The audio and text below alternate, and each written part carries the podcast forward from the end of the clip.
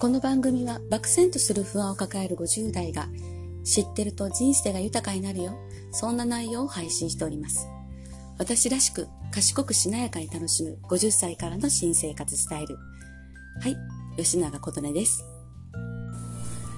連日連夜コロナに関するニュースが流れ、日に日に感染者数が増えていく中、えー、皆さんの街や地域でもどこかの誰かが感染したらしいよっていう情報が入ってきて、自分の周りもいよいよかとコロナと共に生きる覚悟と共に、えー、家族への外出時のマスクの徹底、手洗い、うがい、消毒をさらに注意喚起されていることかと思います。えー、何やらイソジンが良いらしく、私の住む町ではイソジンが、はい、売り切れになりました。えー、裏に住むおじいさんが隣の県まで行き、イソジンを買いに行かれまして。えー、そんな元気があれば、あの人はコロナにかかっても大丈夫だと、また近所のおばあさんたちが話されていました。えー、今回は私の会社で起こった出来事についてお話しさせていただきます。私の会社は介護事業もしておりまして、その中の一つでデイサービスを運営しております。デイサービスを利用されるご利用者様、年齢が60歳後半から100歳を少し超えるくらいまでの方がご利用されています。入浴の介助、お食事の介助など、利用者さんの体に触れることが多いお仕事です。このコロナ禍ですので、1日の利用者さんの数は減らして運営しておりますが、当然感染リスクがないとは言えません。そんな中でお越しになる利用者さん、そしてそんな中で働くスタッフの皆さん、えー、スタッフの皆さんは自分が感染したらどうしようよりも自分が知らぬ間に感染して利用者さんに移してしまったらどうしようという自分よりも利用者さんにそんな危機感を持ちながらお仕事をされています。お仕事以外の日常においても、またご自身のご家族へも注意を即して日々危機感を持って過ごされています。これは介護従事者の方や医療従事者の方、皆さんそうだと思います。ちなみに介護施設への休業命令は出ないんですよ。えー、私どもが運営するデイサービスの一つの施設で、スタッフのお子さんが通う専門学校で、同じクラスの子がコロナに感染しました。そしてその専門学校はすぐに休校になりました。そこは専門学校、え看護の専門学校なので、休校までの取り払いをされたのだろうと思います。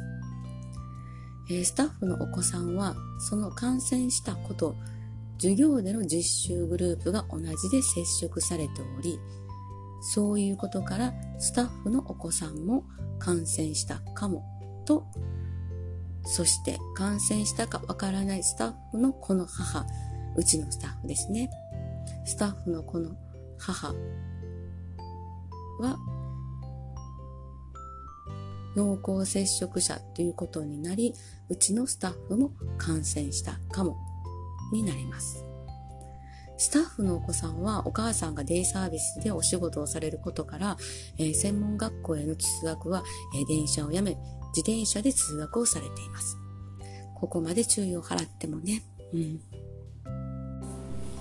えー、すぐに PCR 検査を受けたく、えー、連絡するんですが、空きがなく、えー、自費での検査でも、え3日待ちと。そして結果出る日までを含むと、約1週間をこの感染したかもと、もやもやと過ごすことになるんですね。うん、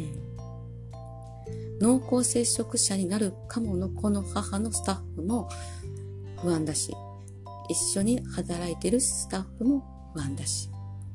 何よりももし感染してたら、利用者さんに移してしまってたら、と、この不安の中でデイサービスで利用者さんと過ごす罪悪感かもなのに、うん、また感染したカモのスタッフへ向ける他のスタッフたちのいろいろな思いこの不安によるストレスとピリピリする人間関係。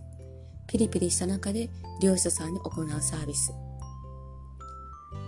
うん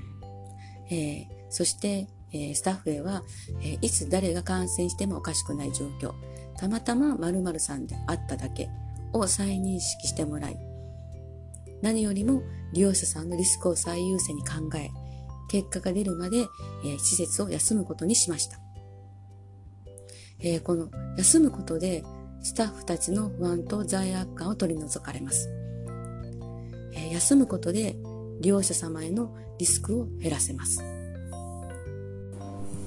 この状況の場合で、えー、休むという判断は経営者の立場からすると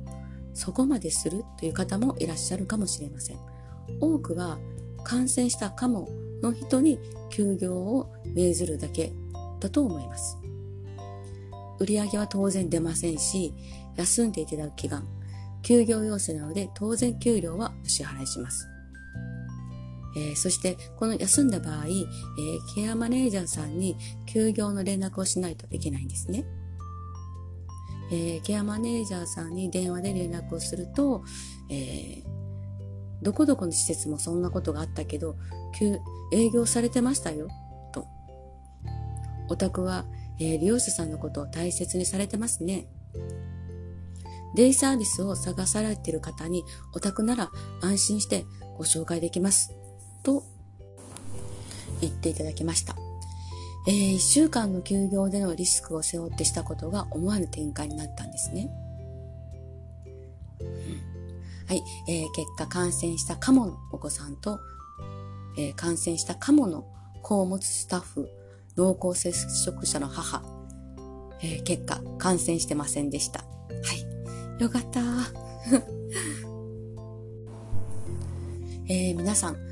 大見商人の三方よしという言葉ご存知でしょうか？売り手よし、買い手よし、世間よし。これが三方よしです。近江、えー、今の滋賀県ですね。近江は江戸時代から明治時代にかけて数多くの大商人を輩出した場所です。皆さんもご存知の高島屋や伊藤忠商事、住友財閥などの日本を代表する企業の、えー、ルーツとされている経営哲学を表す言葉です。売り手と買い手が共に満足し、さらに社会貢献できるのが良い商売であるという考えです。えー、今回のコロナ感染したカモの出来事を三歩よしで例えると、売り手がデイサービスのスタッフや経営者、買い手がデイサービスを利用されるご利用者さん、世間よし、地域に住む高齢者の皆さん、えー、自分たちの利益ばかりを考えるのでなく、ただ人のためになることだけを行う。それを蓄積していくことで信頼を得ることができる。その信頼はやがて大きな利益をもたらす。商売は世のため、人のために奉仕して、利益はその当然の報酬である。はい、いかがだったでしょうか。えー、コロナ禍の私どものデイサービスの出来事から、大見商人の三方よしのお話をさせていただきました。えー、皆さん、信頼って何でしょうか？信頼を得たい、信頼してもらいたい。えー、信頼ってもらうのではなく、相手のためになることをギブ、与えること、その、その積み重ねが信頼になるのではないでしょうか。はい。えー、さあ、落ちてきている口角を少し上げて、心地よい自分を一緒に作りましょう。新生活スタイルに向けて最後までご視聴ありがとうございました。吉永琴音でした。ではまた。